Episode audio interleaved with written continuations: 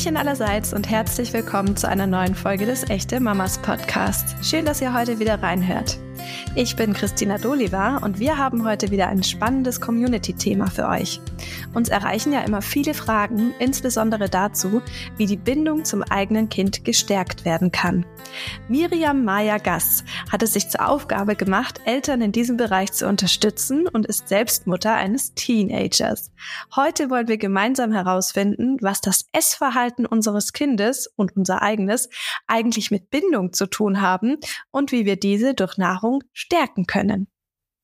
Und dann sage ich Hallo, liebe Miriam. Ich freue mich total, dass du heute bei mir in dieser Episode zu Gast bist. Ich habe dich gerade schon mal ganz kurz vorgestellt, aber sag doch bitte selber noch mal, wer du bist und was du so machst. Ja, Christina, herzlichen Dank für die Einladung. Ich freue mich sehr, heute in deinem Podcast zu sein. Und ja, ich bin Miriam, Miriam Gass und ich ähm, bin die Mama von einem 16-jährigen Jungen und bin Elternberatung.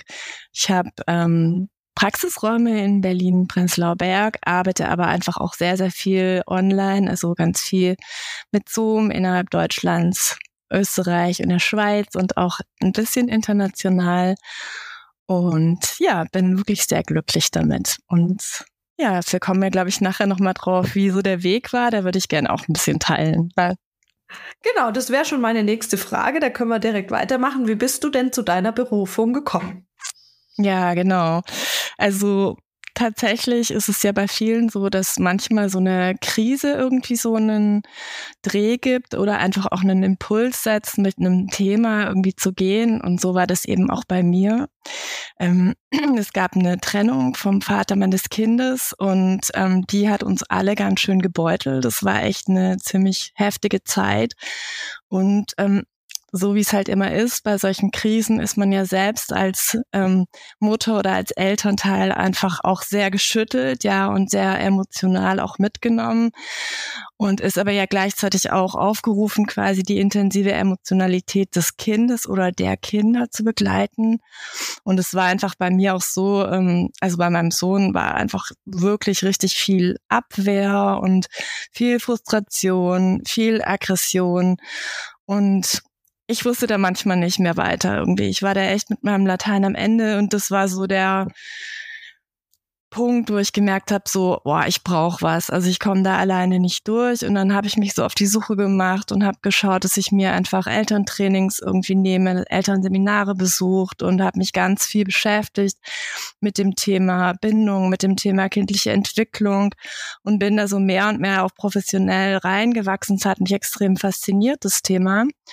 Und ähm, ja, ich hatte ja davor auch schon aus meiner ersten Berufstätigkeit, ich bin ja ursprünglich ähm, klassisch ausgebildete Musikerin und Pädagogin und habe ganz, ganz viel mit Kindern auch schon gearbeitet und auch sehr gern gearbeitet. Und da war das irgendwie dann so, ja, es hat irgendwie so total Sinn gemacht, dass ich dann quasi aus dem heraus, was ich mir fachlich so angeeignet hatte und aus meiner persönlichen leidvoll erarbeiteten Erfahrung sozusagen ähm, weitergeben konnte und dann wirklich auch ähm, gemerkt habe, so das ist irgendwie wie so eine so eine Doppelqualifikation, mit der ich dann so am Start bin und aus der heraus ich jetzt Eltern begleite, viele Trennungseltern begleite. Und jetzt, weil wir jetzt auch hier bei den echten Mamas sind, habe ich für mich gemerkt, dass es für mich nochmal so ein besonderer Punkt ist, speziell auch Mütter zu stärken. Mütter zu stärken, sich rückzuverbinden mit ihrer Intuition und sich wirklich noch viel mehr auf diesen Platz von elterlicher Führung und von, ja, auf diesen Platz von, ähm, ja, kraftvoll Mama sein zu stellen, so. Und das, das merke ich einfach, dass da zieht's mich so noch mehr hin. Und da passt das Thema Nahrung auch sehr gut, mit dem wir ja heute gehen, so. Genau, genau. Und zwar wollen wir ja heute, wir bekommen ja immer wahnsinnig viele Fragen aus unserer Community und es ist auch immer spannend zu hören, ähm, wo so ein bisschen die, die Pain Points liegen, also was so die Herausforderungen für die Mütter sind. Also es sind ja überwiegend Mütter, die äh, sich der Kinderbetreuung dann widmen. Also natürlich wollen wir die Papis nicht außen vor lassen, die dürfen ja auch gerne genauso zuhören. Aber ähm, die meisten Fragen kommen natürlich von Mamis aus unserer Community. Und es geht ganz oft um das Thema äh, Bindung. Wie kann ich die Bindung zu meinem Kind stärken? Ich habe da auch neulich so einen kleinen Meltdown, einen persönlichen gehabt. Meine Tochter ist ja jetzt zweieinhalb und ich hatte jetzt eine Zeit lang echt das Gefühl, die mag mich gar nicht mehr. Also da bin ich so gar nicht mehr zu ihr durchgedrungen. Da war irgendwie alles falsch, was die Mama gemacht hat. Bei allen anderen war es normal, aber bei mir war irgendwie alles verkehrt. Und ähm, ja, man stellt sich dann schon immer die Frage, was kann ich denn noch tun, damit es wieder anders wird? Oder ähm, ja, kann man vielleicht von vornherein auch äh, Routinen einführen, die dazu äh, oder die dafür sorgen, dass die Bindung stärker ist? Und ich fand das jetzt ganz spannend. Du hattest uns ja eben einen Themenvorschlag äh, geschickt. Und da geht es um das Thema, wie man durch Essen oder durch äh, Ernährung, durch Nahrung ähm, die Bindung zum Kind stärken kann. Jetzt wird mich vorab mal interessieren, was kann man denn grundsätzlich zum Thema Beikost und Kinderernährung sagen? Also gar nicht jetzt äh, inhaltlich darum, was gegessen wird, sondern was findest du da wichtig zu erwähnen? Ja, also total gern, weil also das vorne ab ist ja klar, ich bin jetzt nicht hier als Ernährungsberaterin, sondern was mich halt interessiert und was ich hier gerne auch beitragen möchte, ist einfach so ein bisschen mehr zu erforschen, wie hängen denn Eltern-Kind-Beziehung und Nahrung, wie hängt das miteinander zusammen, wie ist es verwoben, wie können wir sozusagen ähm, mit einer guten ähm, Eltern-Kind-Beziehung quasi das Kind auch auf dem Weg zu einem kompetenten Esser zu stärken, stärken. Und tatsächlich ähm, es ist ja mittlerweile bekannt, dass eben eine gute Bindungs- und Beziehungsgrundlage das A und O ist, ist es eben in Bezie Beziehung auf das Essen eben auch so, dass ähm, wir sozusagen auf dieser Basis sozusagen bestimmte Früchte ernten, ähm, die, ähm, die wir sonst sozusagen, also wenn die Basis nicht stimmt, wenn an der Basis irgendwas brüchig ist, ähm, hakt es eben auch sozusagen dann an der Frucht. Das heißt, die natürliche Frucht von einer guten ähm, Basis ist zum Beispiel, dass das Kind kooperiert, dass ein Kind wie folgt, dass ein Kind ähnlich sein will wie wir, dass ein Kind uns nachahmt und auch ein Kind möchte natürlich, dass Mama und Papa es gern haben, so. Also all das sind wie so ganz natürliche Früchte von einer guten Beziehung. Und ähm, da macht es einfach Sinn, immer wieder sich auf die Grundlage zu beziehen, nämlich auf die Bindung, auf die Beziehung, um dann nachher zu schauen, so, ähm, ja, okay, ich habe jetzt da Herausforderungen. Also im Zweifel geht es immer letztlich um die Beziehung. Und insofern ist ähm, ja die Beziehung einfach auf ganz vielen Ebenen sozusagen erstmal in Beziehung auf diese Früchte und auch in Beziehung auf die Neugier, auch die Neugier natürlich neue Nahrungsmittel auszuprobieren, ist es immer gut, das Kind hat wie so einen geborgenen, sicheren Raum. Weil nur wenn ein Kind sozusagen diesen geborgenen, sicheren, ähm, diese Basis hat sozusagen, entsteht so die natürliche Neugier, auch Neues auszuprobieren. Und entsteht auch Ruhe sozusagen. Ruhe ist, da gehen wir jetzt schon so ein bisschen tiefer rein ins Thema, aber ich mag es gerade mal erwähnen, ist in Bezug auf Essen und Nahrung und Verdauung elementar wichtig weil es gibt bestimmte Hormone, die nur ausgeschüttet werden, die wir brauchen, um Nahrung angemessen verdauen und verwerten zu können, die nur ausgeschüttet und bereitgestellt werden vom Körper, wenn wir in einem Zustand von Ruhe sind. Wenn wir alarmiert und rastlos sind, dann wird sozusagen funktioniert dieses ganze System nicht mehr angemessen. Finde ich auch einfach wahnsinnig wichtig und spannend auch zu wissen. Absolut, das ist äh, definitiv ein elementares Thema. Und wenn wir jetzt mal zum Gegenteil von der Ruhe gehen, nämlich zum Stress. äh, viele Eltern stressen sich äh, wahnsinnig, wenn es um das Thema Beikosteinführung geht. Und da nehme ich mich auch gar nicht raus. Mich hat das Thema total ähm, beschäftigt, weil meine Tochter einfach keinen Bock hatte zu essen. Die wurde sehr, sehr lange sehr viel gestillt und ist dadurch auch äh, wirklich äh, gewachsen und gediehen. Also die steht gut im Saft und war auch wirklich ein richtig proper Baby. Ähm, da war ich natürlich auch stolz drauf, dass das alles so geklappt hat. Aber die hatte einfach überhaupt kein Interesse am Essen. Im Nachhinein ist mir klar, woran das lag, und da kommen wir auch später noch dazu. Aber ähm, was glaubst du denn, warum äh, stressen sich Eltern bei dieser Thematik so sehr? Ist es überhaupt nötig, dass wir uns da so einen Stress machen? Ja. Ja, genau. Ich glaube, es trifft uns irgendwie so an so einer ganz elementaren, ganz basalen Stelle. Ich glaube, es trifft uns einfach sozusagen aus diesem, an diesem Platz von ähm, natürliche Fürsorge, ja, dieser natürliche Fürsorgeinstinkt, der aus uns, mit dem sind wir alle ausgestattet, Gott sei Dank, mit dem sind wir geboren. Und der wird natürlich, wenn wir Eltern werden, aus uns hervorgelockt, der sprudelt sozusagen instinktiv aus uns hervor. Und das sehen wir auch bei den Säugetieren. Also es ist wie so ein, man kann auch sagen, so ein ganz uralter Fürsorgetanz, ja, zwischen ähm, Eltern und Kind. Und ähm, der folgt auch einer bestimmten Hierarchie, nämlich wir als Eltern sind die Gebenden und das Kind ist der annehmende Teil, ja, ist derjenige, der sich sozusagen öffnet für unsere Fürsorge. Und wenn dieser Fürsorgetanz hakt, dann verunsichert uns das elementar und dann alarmiert uns das auch sehr stark. Und es frustriert uns auch zutiefst. Ja. Also für mich war es so, ähm, irgendwann habe ich das so gemerkt, mal habe ich so mal mehr in mich reingehorcht. Was passiert da eigentlich, wenn ich mein Kind sehe und ich gebe ihm was zu essen und er ist es voller Freude und Zufriedenheit, ja, so auch diese Essensgeräusche oder so, habe ich irgendwann mal gedacht, so, was ist es eigentlich, dass es so ein Glücksgefühl in mir hervorruft, ja, wirklich so ein tiefes Glücksgefühl in meinem Bauch. Und dann habe ich gemerkt, ja, das gibt mir wie so ein Gefühl, hier ist was okay, hier ist was genau so, wie es sein soll, ich kann mein Kind satt und glücklich machen, meine kleine Welt ist in Ordnung sozusagen. Mein Kind nimmt die Fürsorge an, die ich ihm schenke, so. Und das ist wie sowas, da ist irgendwas elementar im Lot.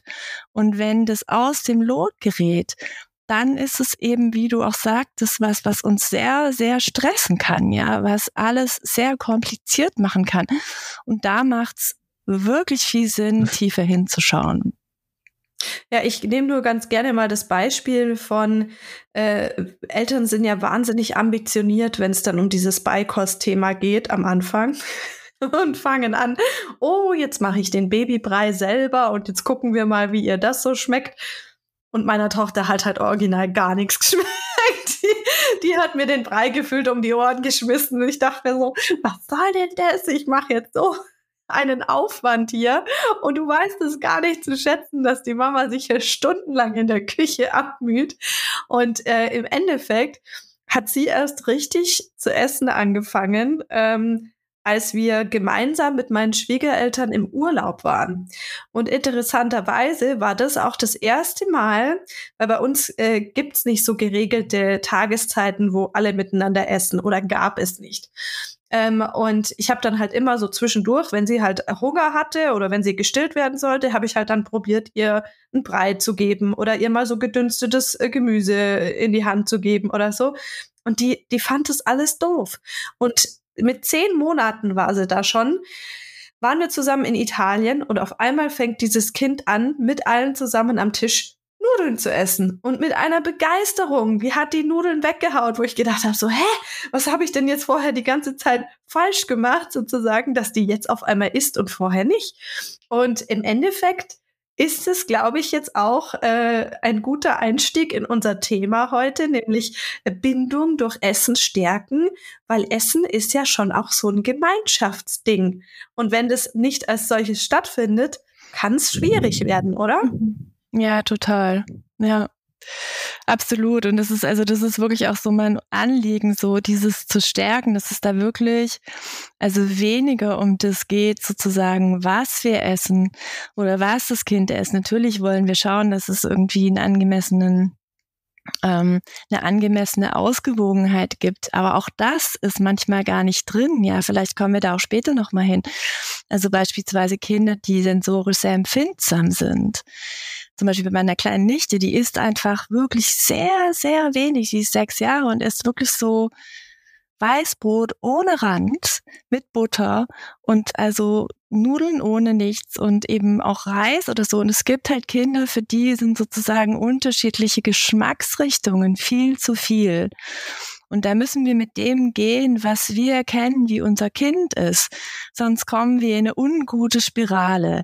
Sonst kommen wir genau dahin, wie du es halt beschrieben hast, was ja total leicht passiert. Ja, wir bereiten voller Fürsorge ein Essen vor und dann sagt das Kind so, hab keinen Hunger oder wehrt es irgendwie ab. Da kommen wir schnell an so einen Platz, wo es bei uns dann eng wird und wo wir auch unsere Großzügigkeit verlieren so und einfach in so einer Frustrationsspirale dann landen.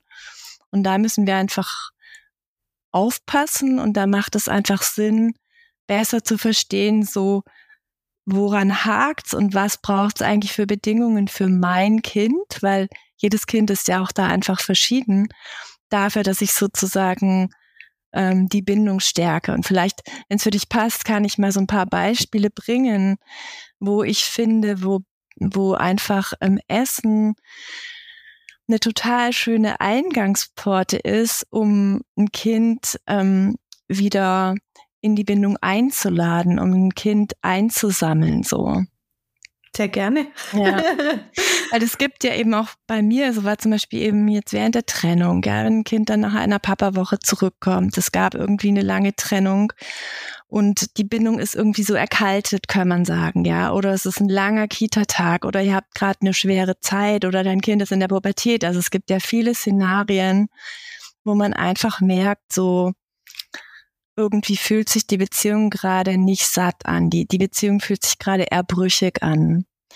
Und an der Stelle kann ich einfach, ähm, kann ich einfach mit dem gehen, wo ich weiß, da beginnen, also bei dem Essen beginnen die Augen meines Kindes zu leuchten, ja, oder auch ein Kontext, was mein Kind so ein bisschen einhüllt, ja, sei es, dass es mal das Sofa ist oder so ähm, wo das Kind dann vielleicht nach einem langen Schultag irgendwie einen leckeren Snack von uns bekommt, ja. Ruhig auch mal mit was kleinen Sünden so dabei, so, ja. Es muss ja nicht immer nur mega gesund, sondern es geht wirklich darum, dem Kind zu vermitteln, so herzlich willkommen zu Hause zurück. Ich bin froh, dass du wieder da bist. Hier ist dein Zuhause, um, hier ist dein Platz, um zur Ruhe zu kommen. Machst dir hier gemütlich.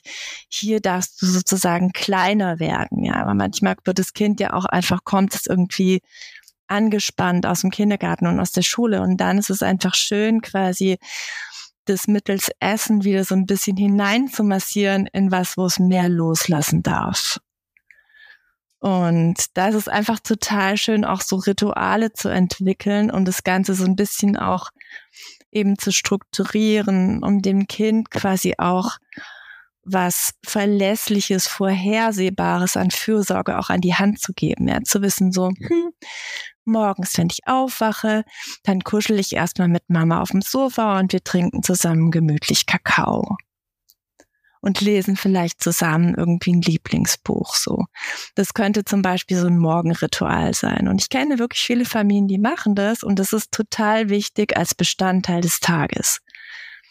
Oder das nach der Schule Ritual, ja, wo eine Freundin von mir hatte zum Beispiel das Ritual, wo es, wo ihr, die hatte eine schwierige Zeit mit ihrer Tochter. Die Tochter durfte immer nach der Schule auf ihrem Hochbett Nutella-Toast essen. Mit Hörbuch. So. Das ist nicht jedermanns Sache, ja, aber das war deren Ritual, wo sie wusste, okay, da kommt mein Kind an. Da gelingt dieser Übergang, der ist ja oft gar nicht so ohne, wenn das Kind woanders war. Und da erfinderisch zu werden, ist einfach mega, ist mega schön. Oder, oder auch Eltern, die ich begleite mit Kindern, die 14, 15 sind, wo, wo ich immer sage so, ey, geht Burger essen. Ja, wenn dein Kind Burger liebt oder Sushi, dann lad deinen, deinen großen Junge ein zum Burger essen. Und dann passiert dann manchmal indirekt einfach wieder so ein lockerer Austausch, ja der das Ganze so ein bisschen ölt, so könnte man sagen. Ja? Das wird so ein bisschen geschmeidiger dadurch. Ja? Absolut. Du hast ja gerade vorhin deine äh, Nichte angesprochen. Also äh, die kann man ja dann fast schon auch ein bisschen in die Richtung äh, Picky Eater einordnen. Also ich glaube, so heißt der Fachbegriff dafür. Wir hatten auch schon mal tatsächlich eine Podcast-Folge mit einer Ernährungsexpertin, die dazu ein bisschen was erzählt hat. Und da fand ich es auch ganz spannend, dass sie äh, auch empfiehlt, mit den Kindern gemeinsam zu kochen, also einfach die Lebensmittel gemeinsam zu erleben und äh, ja, vielleicht auch währenddessen zu probieren und dass sie dann eher wieder an das herangeführt werden, was sie normalerweise nicht essen. Das Problem habe ich jetzt zum Beispiel bei unserer Tochter gar nicht. Also die isst eigentlich alles, außer sie hat halt mal so ihre fünf Minuten, dann ist auf einmal irgendwas, was sie normalerweise mag, mag sie dann nicht mehr. Aber was mir jetzt zum Beispiel aufgefallen ist, und äh, das zahlt jetzt auch total auf das Thema heute ein, ähm, mein Mann hat äh, Ende letzten Jahres eine neue Stelle angetreten, bei der er länger außer Haus ist als davor. Ähm, also davor war sie es eigentlich gewöhnt, dass er so zwischen 16 und 17 Uhr nach Hause kommt und jetzt tendenziell immer erst so gegen 17.30 Uhr, 18 Uhr. Und dann habe ich auch gesagt, ich habe es früher immer so gemacht, dass ich für sie um 18 Uhr Abendessen zubereitet habe.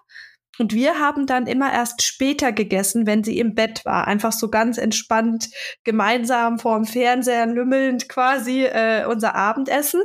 Und das habe ich mir jetzt aber für das neue Jahr quasi auch auf die Fahne geschrieben, das nicht mehr so machen zu wollen, weil ich einfach gemerkt habe, dass ihr auch so ein bisschen die äh, Bindung zu dem Papa da abhanden gekommen ist, beziehungsweise ist einfach nicht genug gemeinsam Zeit, nenne ich es jetzt einfach mal, ähm, mit beiden Elternteilen war. Und habe ich gesagt, wir machen das jetzt so ich bereite mit ihr zusammen das Abendessen vor.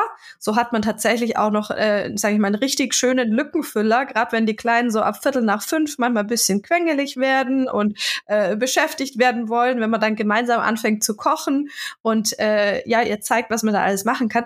Das hat für uns so gut jetzt funktioniert. Ich meine, klar, mal klappt's besser, mal klappt's weniger gut. Manchmal ist die Zeit auch nicht da, äh, großartig zu kochen. Und man macht dann was Schnelles, aber trotzdem hat es für uns jetzt auch innerhalb von einem Monat schon total viel verändert und da freue ich mich voll.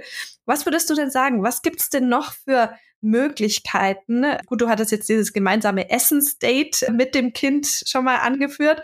Was gibt's denn noch? Was können wir noch machen, um da wieder mehr in Verbindung zu kommen? Genau, also was, was auf jeden Fall schön ist, ich habe vorhin, ich habe gerade noch mal gedacht, wie du das erzählt hast mit deinen, was ja eigentlich bei dir so der Dreh war, dass ihr dann plötzlich mit den Schwiegereltern in Italien wart, ja. Da habe ich mich halt gefragt, so was war es denn jetzt eigentlich wirklich sozusagen? War es jetzt, dass vielleicht diese Intensität der eins zu eins mit dir so ein bisschen aufgeweicht war, dass es mehr Menschen waren, dass es vielleicht ein anderes Setting war, vielleicht warst du auch ein bisschen entspannter? Also Auf jeden Fall, weil ja, die Opa sie auch bespaßen ja, konnte ja, oder genau. füttern konnte oder Eben. was auch immer.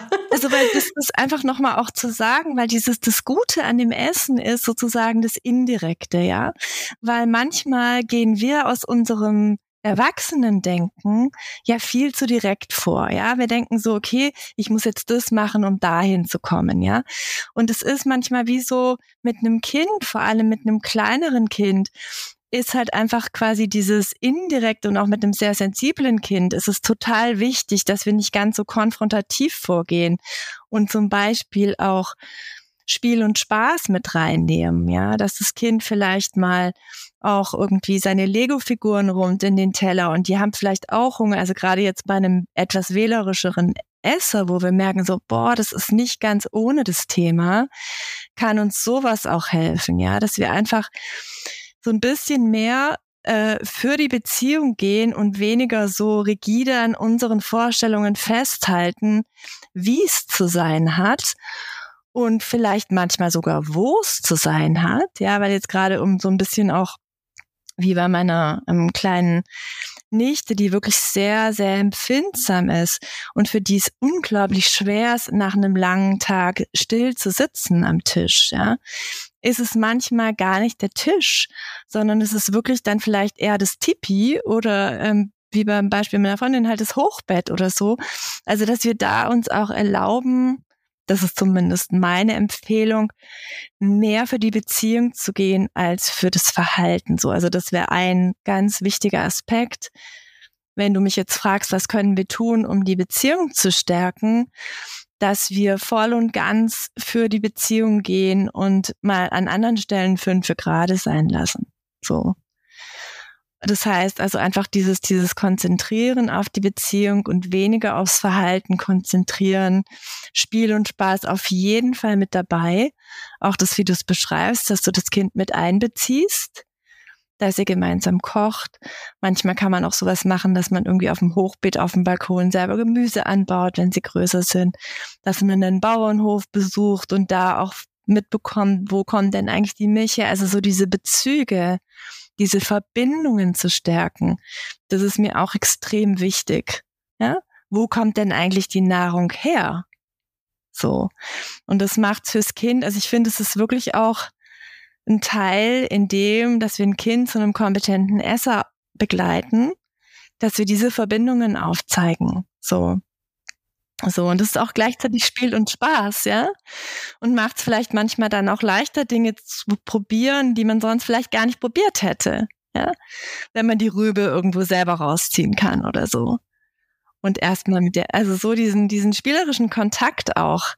Das ist mir total wichtig, das wirklich immer wieder zu betonen, weil manchmal sind wir selber an den Stellen relativ eng, ja?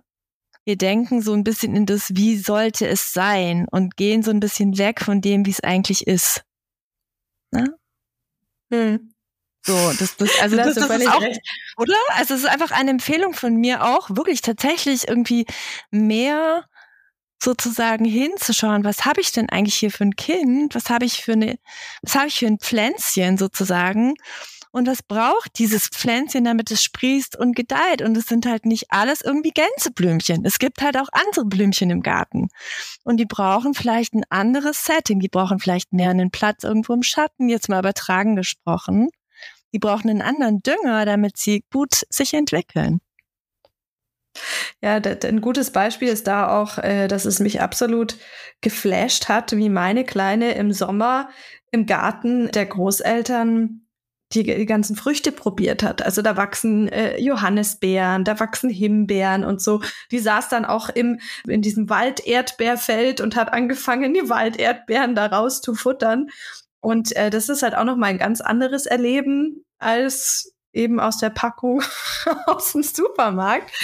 Und äh, ja, das geht, geht ja auch damit einher, also dass man einfach auch ja die, die Erdbeeren selber pflücken geht oder solche Geschichten. Können wir ja hoffentlich Total. in ein paar Monaten wieder machen. Ja, genau. Und ich finde auch irgendwie, also ich meine, ohne da jetzt irgendwie so ähm, da jetzt so viel Schwere reinzubringen, aber ich finde wirklich, mir ist es wirklich ein Anliegen, auch diese Verbindung, habe ich ja vorhin schon gesagt, klar zu machen, weil äh, das Essen ist ja letztlich ein Geschenk von Mutter Erde, ja. Und es ist eben was, auch wenn wir diese Verbindungen auch einem Kind nahebringen, dann bringen wir ihm gleichzeitig auch irgendwie die Fürsorge sozusagen und die Würdigung und Achtung dieser Geschenke bei. Dieses ist eben nicht selbstverständlich irgendwie und es macht halt einfach total Sinn, das sinnlich zu erleben, weil kleine Kinder lernen ja sehr primär über die Sinne boah, wie fühlt sich das an und wenn man das so ein bisschen manscht und wie schmeckt es oder so. Also das, da bin ich ganz dafür, das so erfahrbar und erlebbar zu machen. Das sind auf jeden Fall total schöne und hilfreiche Tipps, aber gibt es denn auch Sachen, die man besser vermeiden sollte in dem Zusammenhang? Ja, es gibt einige Sachen, die man vermeiden sollte. Also, also ich glaube, das allererste ist, dass wir uns selber ein bisschen auf die Spur kommen als Eltern. Wenn wir merken, so, ups, da bin ich irgendwie extrem eng, das ist wie so ein Thema, da werde ich selber wie so innerlich echt richtig angespannt oder so, dass wir an der Stelle uns die Erlaubnis geben, das vielleicht in einem anderen Setting auch nochmal für uns zu erforschen. Was ist denn da eigentlich? Wieso macht mich das so eng? Weil das ist quasi so der erste Baustein, um quasi gelassen in, zu, in dieses Thema zu gehen mit einem mit einer Führung sozusagen, dass wir selber ähm, eine Zuversicht mitbringen, ja, und einen Glauben daran, dass, dass, dass wir die Lösung sind mit dem, was wir anbieten. Ja, also das ist, glaube ich, ein ganz elementar wichtiger erster ähm, erster Schlüsselpunkt dann finde ich ein extrem wichtiges Thema, wo wir heutzutage, glaube ich, alle irgendwie die Tendenz dazu haben, die Kinder viel zu viel zu fragen. Ne? Also ich würde, ich würde immer schauen, dass ich Das ist für mich nämlich sehr stark ein Aspekt von elterlicher Führung, eher mein Kind kenne und aus dem heraus proaktiv was anbiete, als dass ich mein Kind frage, willst du das, das, das oder das? Hm? Weil das ist für ein Kind, je kleiner das ist, desto mehr völlig überfordernd. Und da braucht es uns als die Antwort mit unserer Kenntnis unseres Kindes. Das ist wie der gute Gärtner, der weiß, okay, das braucht mein Kind. So. Und ich glaube, das ist total wichtig, sich da immer wieder dran zu erinnern. Also weniger Fragen, mehr proaktiv anbieten. Weil sozusagen wir sind immer noch in der Führung bezüglich dessen, was es gibt, wann es zu essen gibt und ähm, wo das stattfindet sozusagen. Und das Kind darf dann immer noch entscheiden, wie viel es ist und was es von dem Angebotenen ist. Aber da braucht es diese ganz klare Verankerung in unserer Führung. Und dann auf jeden Fall Zwang und Druck natürlich, was, was zu dem ersten Punkt auch gehört, rausnehmen, mehr sozusagen mit dem Spiel verbinden und in jedem Fall, das gilt ja sowieso für alle Lebensbereiche, schauen, dass wir eine Shame-Free Zone, sozusagen eine beschämungsfreie Zone aufspannen in unserem Elternsein. Weil Scham ist natürlich für viele von uns auch mit Essen verknüpft und das wollen wir unseren Kindern nicht mitgeben sei es, dass sie zu wenig essen, zu viel essen oder wie sie essen oder so, dass wir da behutsam sind. Ich muss, muss da auch dran denken. Ähm, da gab es mal so ein lustiges äh, Video auf Instagram, war das, glaube ich, wo eine äh, Mutter gemimt hat, wie ihr Mann ihr nach jedem Löffel, den sie zu sich nimmt, den Mund abtupft. Ich sag, wie würdest du dich denn fühlen, wenn jemand nach jedem Löffel, den du isst, in deinem Gesicht rumwischt? Und manchmal macht man das ja mit den Babys, weil man will nicht, dass die sich überall voll schmieren. Aber an sich ist es, glaube ich, auch besser, manchmal die einfach machen zu lassen und dann schmieren sie sich von oben bis unten voll, aber dann haben sie halt was auch im Bauch und äh, verlieren nicht die Lust am Essen, weil die ganze Zeit im Gesicht rumgefummelt wird, so ungefähr. Und eine ganz witzige Geschichte dazu ist vielleicht auch noch, was diese Regeln angeht und diese Restriktionen. Wir waren neulich zu Besuch ähm, bei Freunden und die Kinder sind ein bisschen älter als meine. Und wir saßen alle am Tisch. Es gab so Nachmittagskaffee und für die Kinder halt Obst und, und so kleine äh, süße Stückchen. Und dann ist meine halt, hat von so einer Nussschnecke war es, glaube ich, abgebissen und ist dann halt aufgestanden, weil wir waren da zum ersten Mal und sie wollte sich halt die ganzen äh, Spielsachen anschauen. Und die, die anderen beiden Kinder schauen mich völlig entgeistert an, wie das denn sein kann, dass die vom Tisch aufsteht, während alle anderen noch essen. Aber das ist zum Beispiel bei uns zu Hause gar keine Regel. Also ich lege da keinen Wert drauf, dass sie äh, die ganze Zeit am Tisch sitzt, bis wir alle gegessen haben. Ich bin im Gegenzug eher froh, wenn sie aufsteht und sich selber beschäftigt und ich noch in Ruhe weiter essen kann, als dass ich dafür sorgen möchte, dass sie da jetzt bitte noch sitzt, obwohl sie eigentlich längst fertig ist oder was auch immer. Aber es ist so interessant, wie unterschiedlich da auch die Ansichten sind. Und äh, vielleicht kann man da auch bei den Eltern einfach ein bisschen den Stress rausnehmen, wenn man sagt, hey, es muss nicht so eine ganz strenge Regel sein. Wenn es für euch funktioniert und passt, fein, aber es gibt eben viele Kinder, wie du ja vorhin auch schon gesagt hast, für die ist ein anderer Ort besser oder die essen einfach besser, wenn sie sich das selber ein bisschen aussuchen können und dann ist das ja auch völlig okay, oder? Ja, total. Also ich glaube, ich würde an der Stelle vor allem, je kleiner das Kind ist, mehr sozusagen ähm, dafür gehen, dass das Kind wie so eine natürliche Verbindung und Beziehung zu der Nahrung aufbaut und weniger auf die Form und aufs Verhalten. Ja, das ist was, was sozusagen später kommt und da würde ich halt schauen, dass es erstmal wie so wirklich, wie wir vorhin auch sagten, so um diese Erfahrung geht, um das Erleben, um das in Beziehung gehen mit Nahrung, als sozusagen zu viel, du sollst, du musst oder so. Also von diesen ganzen Konsequenzen ja sowieso absehen, aber halt auch rund um die Dis so Disziplinierungsmaßnahmen, da wäre ich sehr vorsichtig. Also weil das kann sehr schnell nach hinten losgehen und kann im Kind eben auch eine Abwehr provozieren und das das, ähm, das geht einfach ähm, in die falsche Richtung. Liebe Miriam, jetzt haben wir richtig viele tolle Tipps von dir an die Hand gegeben, wie wir durch Essen die Bindung zu unserem Kind stärken können. Ich danke dir vielmals dafür. Hast du denn jetzt zum Abschluss, wir sind leider schon am Ende unserer Folge, noch was, was du gerne an die Community von Echte Mamas loswerden möchtest? Ja, spannend. Ich glaube, ich würde, ähm, also weil mir das einfach so am Herzen liegt, wirklich so nochmal das so verankern wollen, dass sozusagen das, das Sättigende und das Nährende sozusagen eben in beidem liegt. Also in der Nahrung und in der Beziehung.